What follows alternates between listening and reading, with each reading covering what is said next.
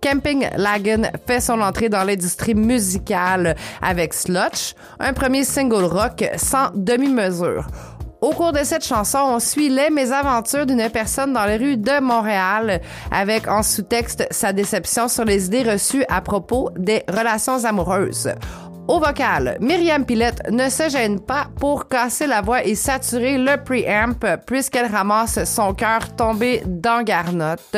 Son solo de guitare psychédélique abandonne également l'idée d'être beau pour laisser place à l'émotion pure. Créé par la musicienne montréalaise notamment guitariste sur les tournées d'Émile Bilodeau, Camping Lagen est un projet musical à l'esthétique live dont les chansons tentent de cerner au mieux l'absurdité de l'existence.